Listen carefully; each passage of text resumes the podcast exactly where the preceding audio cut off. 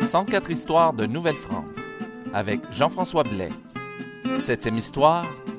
Utilisait-on des carcans et des piloris en Nouvelle-France?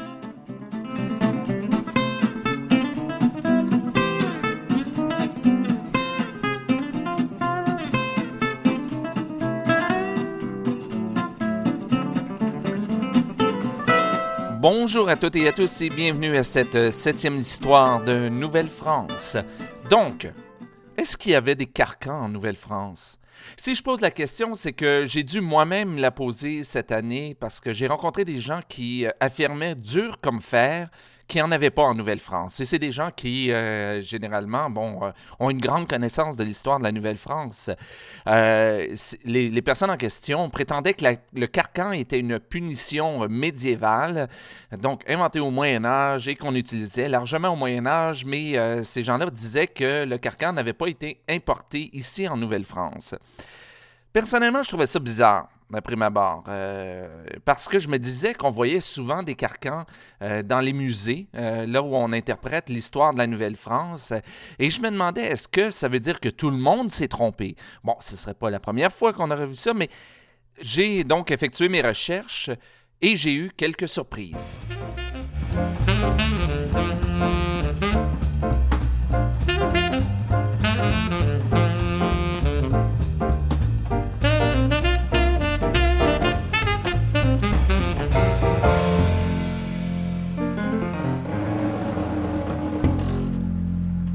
La première surprise que j'ai eue, ça a été en fait euh, au niveau de la définition, parce que, et ça c'était mon erreur, je mélangeais euh, le carcan et le pilori. Euh, le pilori et le carcan, ça faisait partie de ce qu'on appelait les peines d'exposition, c'est-à-dire des peines qu'on inflige à un condamné, une, peine, une peine de honte publique ça suffisait pas de l'envoyer euh, au cachot, loin de tout le monde. On voulait véritablement lui, euh, euh, infliger une grande honte. et en plus du carcan et du pilori, parce que ce pas les seules peines d'exposition, il y avait aussi en Nouvelle-France ce qu'on appelait le cheval de bois. Alors, si vous voulez bien, on va essayer de décortiquer ça très rapidement. Un pilori, ben, c'est un poteau vertical en bois avec une pièce de bois horizontale et trois trous par où on passait la tête et les mains. Et euh, le, pilori euh, formait une croix. Euh, on l'a déjà vu dans des, films et on l'a vous l'avez certainement déjà vu si vous êtes allé dans un musée où on fait de l'interprétation de la Nouvelle-France et on parle des peines et de la justice en Nouvelle-France. Alors ça, c'est le pilori. Le carcan, c'est en fait un poteau auquel on attachait le condamné par le cou avec un collier. D'ailleurs, le mot carcan, ça veut aussi dire un collier, chose que je ne savais pas. Et au-dessus de la tête euh, du, condamné ou sur sa poitrine, on plaçait un écriteau avec son nom, son adresse et euh, une description de son crime. Alors, ce que je croyais être le pilori, c'était en fait le carcan et le carcan, le pilori. Et finalement, le cheval de bois, ben, c'était une monture en forme de dos d'âne avec un angle très pointu sur lequel on plaçait le condamné avec des poids attachés aux pieds. Et on le laissait là pendant plusieurs heures. Alors imaginez, messieurs, quelle douleur ça pouvait procurer. Hmm. Ce genre de peine, les peines d'exposition, ça remonte au 12e siècle en France. Il est donc vrai de dire que ce sont des peines euh, typiquement médiévales. Par contre, on en retrouve bel et bien en Nouvelle-France.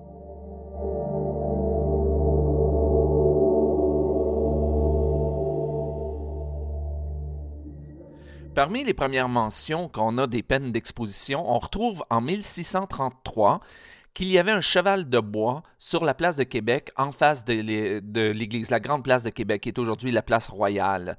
Deux ans plus tard, soit en 1635, le gouverneur intérimaire Marc-Antoine Châteaufort, dit, de bras de fer, dit bras de fer, pardon, a fait installer un pilori et un carcan exactement au même endroit. Bon, on n'infligeait pas les mêmes peines de la même façon, c'est-à-dire pour les mêmes délits.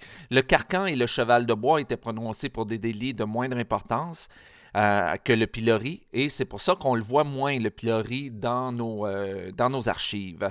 Mais voici, si vous me permettez bien, quelques cas de condamnation au pilori et au carcan pendant le 17e et le 18e siècle en Nouvelle-France. Commençons par le pilori, parce que j'en ai recensé que deux euh, dans le cadre de cette recherche. En 1636, c'est la première mention du pilori en Nouvelle-France. Il y a un homme qui est condamné pour ivrognerie et blasphème. Malheureusement, on n'a pas son nom. En, 1757, donc 121 euh, ans plus tard, un esclave a été condamné à deux heures de pilori au jour de marché pour être entré par infraction dans une maison. Donc, ça c'est intéressant, ça nous dit donc qu'il y a non seulement euh, le pilori en 1757, mais il y a encore euh, de l'esclavage en Nouvelle-France. Mais là-dessus, ça c'est une autre histoire, on y reviendra plus tard. Pour le carcan, eh bien là, on en a plus, mais je vais vous en donner quand même juste quelques-unes. En 1673, le Conseil souverain condamne au carcan quatre domestiques, dont un dénommé Varin dit Gaudriol, qui était domestique de Charles le Gardeur. Donc, ils, euh, les ont condamnés euh, pour avoir abandonné leur service, euh, le service de leur maître. En 1673, toujours, il y a un dénommé René Blanchard qui était aide-cuisinier de Jean le Chasseur, qui était lui secrétaire du gouverneur Frontenac. Donc René Blanchard a été condamné à trois heures de carcan pour les mêmes raisons, et on lui avait attaché la mention suivante domestique engagé qui a délaissé le service de son maître sous un faux donné à entendre. Si on passe quelques années, en 1706, Henri le Parisien a été condamné à deux heures de carcan pendant trois jours avant d'être envoyé aux galères. En 1708, Marie-Barbe Dupont, ah, une femme cette fois-ci, qui avait été euh, condamnée à mort pour infanticide, a vu sa peine commuée en une heure de carcan par jour pendant trois jours consécutifs de marché. En 1740, il y a un dénommé euh, François Morissette, un Nicolas Contant dit la franchise et Élisabeth Contant qui ont été condamnés à deux heures de carcan chacun pour vol. Et finalement, en 1742, c'est la dernière mention de l'usage du carcan en Nouvelle-France. C'est Jean-Baptiste Serré et Michel Ruparon dit sans poil qui ont été trouvés coupables du vol de 23 dindes, 3 poules, 3 oies et 3 canards. Ils ont été condamnés à 3 heures de carcan au jour de marché avec l'écriteau voleurs de volailles pendant les nuits.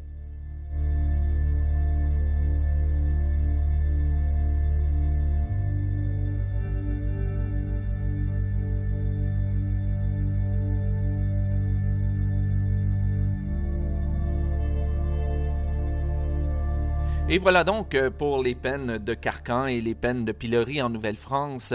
On peut retrouver toutes ces peines-là euh, dans les jugements et délibérations du Conseil souverain de la Nouvelle-France, euh, dans le volume 1 et dans le volume 4 notamment. on retrouve tout ce dont j'ai parlé aujourd'hui. Mais encore plus, c'est que si on y regarde un peu plus loin, parce que ça c'est pour la Nouvelle-France, mais est-ce qu'on a arrêté d'utiliser le pilori et le carcan euh, apparaît le changement de régime.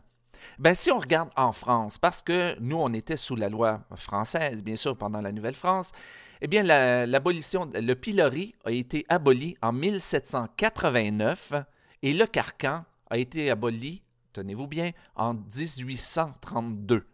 Donc, euh, bien longtemps après euh, après le changement de régime en Nouvelle-France. Et d'ailleurs, si on regarde, si on reste sur nos terres, après le changement de régime, on s'aperçoit que le pilori a continué d'être appliqué.